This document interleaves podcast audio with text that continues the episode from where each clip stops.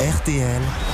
Coupe du Monde 2022. Et on va retourner tout de suite au Qatar en tribune dans ce stade Al Ryan, rejoindre euh, Philippe Sanfourche qui vient de vous commenter cette défaite des Bleus.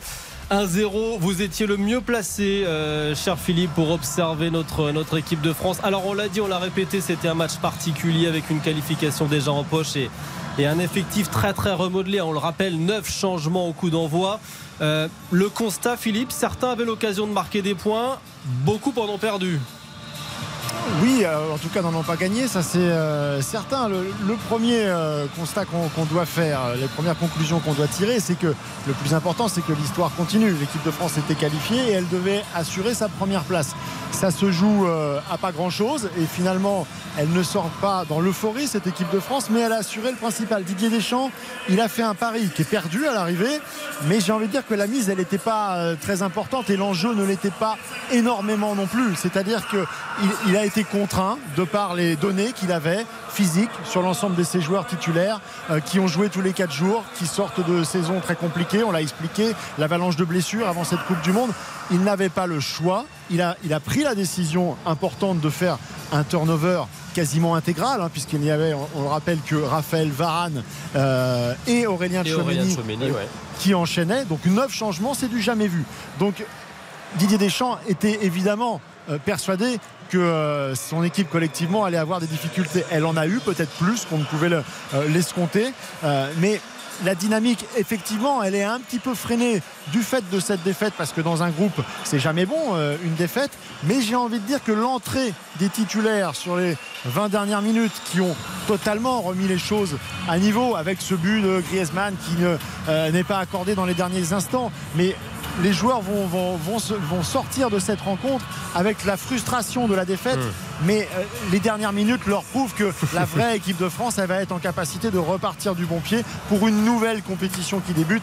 Des histoires il y en a eu mille comme ça. On se souvient notamment Vicente Lizarazu le rappelait récemment que à l'Euro 2000 par exemple cette équipe avait perdu le troisième match Contre les euh, face aux, Pays-Bas et avait ensuite été champion je, je, constate votre capacité à positiver et on la salue euh, cher, cher Philippe Sanfourche. Je voudrais l'avis maintenant de notre consultant Alain Bogos à, entendre euh, Philippe, Alain, euh, on a l'impression que c'est pas si grave et que c'était qu'un match pour du. Vous êtes d'accord?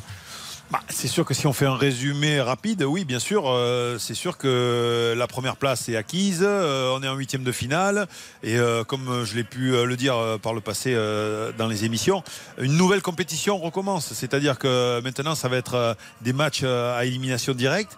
Donc euh, voilà, il va falloir. Euh, le point positif, c'est que les, titulaires ont récupéré, même s'ils sont rentrés un quart d'heure, une demi-heure euh, sur ce match à la fin où on a vu la différence. Il faut tirer un coup de chapeau à cette équipe tunisienne qui a quand même vraiment tout donné. On les a vus à la fin, ils étaient, ils étaient fatigués, ils étaient crevés. Je crois que et puis la fraîcheur de l'équipe de France a fait que on a eu le, monopole du ballon. On a vu l'entrée de, de, Griezmann qui en une touche de balle arrive à casser des lignes et ça va de très vite vers l'avant. C'est toute la différence qu'on a pu voir sur ce match. Alain Bogossian, vous restez avec nous parce que votre ex-coéquipier Didier Deschamps, le sélectionneur des, Bleus, euh, nous offre sa toute première réaction. Enfin, euh, il était au micro de nos confrères de TF1 qui retransmettaient la, rencontre il y a quelques instants. Écoutez-le. Est-ce que vous avez compris pourquoi ce but-là a été annulé Non, je sais pas. Position de hors-jeu peut-être, je sais pas. Après, euh, les interprétations, ça a mis du temps, ça mis un peu ça a calmé notre joie d'être euh, revenu parce qu'on le méritait, parce qu'on a fait une fin de match bien meilleure. Bon, voilà, euh, on a eu euh, des difficultés forcément, de par les choix aussi que j'ai fait, mais on ne peut pas atteindre tous les objectifs en même temps. Donc, par rapport au choix d'aujourd'hui, ça devra nous servir dans 4 jours. Dans 4 jours, c'est le huitième de finale. La qualification est acquise, la première place aussi. L'objectif est tout de même atteint. Oui, oui, bien sûr. Après, euh, j'ai géré encore un peu plus euh, par rapport à ce qui s'était passé parce qu'il y a des joueurs euh, qui étaient à risque et puis parce qu'on avait fait deux matchs d'une grosse intensité en, en 4 jours, c'est donner la possibilité à plus de joueurs du groupe d'être sur le terrain. Évidemment, quand ils sont aussi nombreux, c'est pas évident, mais ça, leur permet aussi de voir la différence qu'il y a. C'est un match de Coupe du Monde, donc euh, personne n'est condamné, on a toujours le groupe. Le groupe aurait pu égaliser, on l'a fait, ça a été refusé. Mais l'objectif est atteint. Maintenant, on va, on va récupérer et une deuxième compétition va commencer. La première réaction de Didier Deschamps après cette défaite des Bleus pour ce match qui comptait entre guillemets pour du beurre face aux Tunisiens. 1-0 dernier match de poule de notre équipe de France au, mondial. Alain Bogossian je reviens vers vous. Il insiste sur la bonne fin de match des Bleus Didier Deschamps après les entrées des titulaires habituels Mbappé Griezmann Rabiot Dembélé. Finalement ce sont eux les grands gagnants de la rencontre. Les titulaires ils ont montré qu'ils étaient indispensables oui, ils ont montré qu'ils étaient indispensables. Et puis, euh, vous savez qu'un sélectionneur, il faut qu'il positive les choses. S'il si, reste sur cet échec, qui est une défaite face à la Tunisie, une première défaite euh, dans une compétition officielle face à la Tunisie, aujourd'hui, euh, Didier Deschamps en parle. maintenant, il va falloir se, se, concentrer sur le huitième de finale. Moi, je pense que il va falloir vite oublier cette défaite, c'est-à-dire la digérer rapidement, et, parce qu'en fait, il faut passer à autre chose, comme il l'a dit. on va se projeter directement sur le huitième de, de finale avec toute son équipe.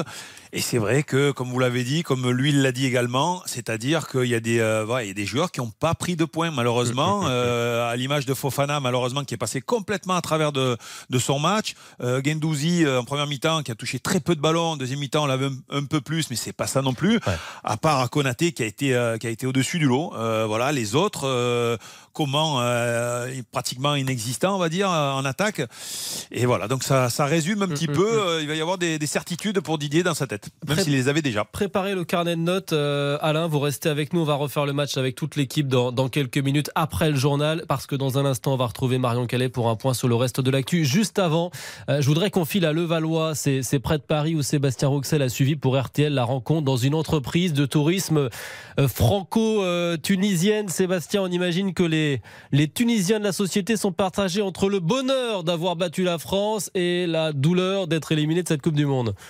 Ah bah écoutez Julien, dans, dans, la petite salle où on a suivi le match, où il y avait euh, un drapeau français, un drapeau tunisien qui était euh, accroché l'un à côté de l'autre, où il y avait euh, sur la table des macroutes et des petits fours, le, prix de l'ambiance revient sans conteste aux, aux supporters tunisiens. Voilà, cette euh, jeune fille que vous entendez crier sur le but de, de Kazri, ses, doigts, elle a son, maillot tunisien sur les épaules, doigts. Je vous ai vu, défaite, euh, enfin victoire, mais victoire euh, amère puisque vous êtes éliminé. Je vous ai vu quand même danser à l'issue de ce match.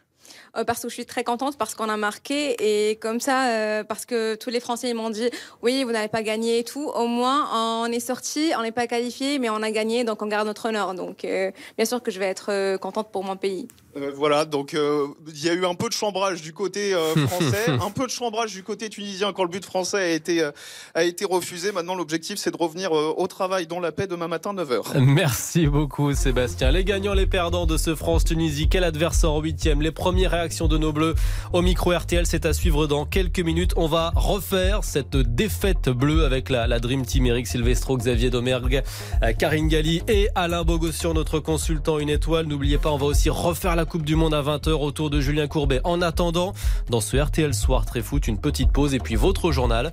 Avec le reste de l'actu, on va notamment filer à Washington et parler de l'intrus de l'Elysée. À tout de suite sur RTL. Julien Cellier. RTL Soir jusqu'à 19h15.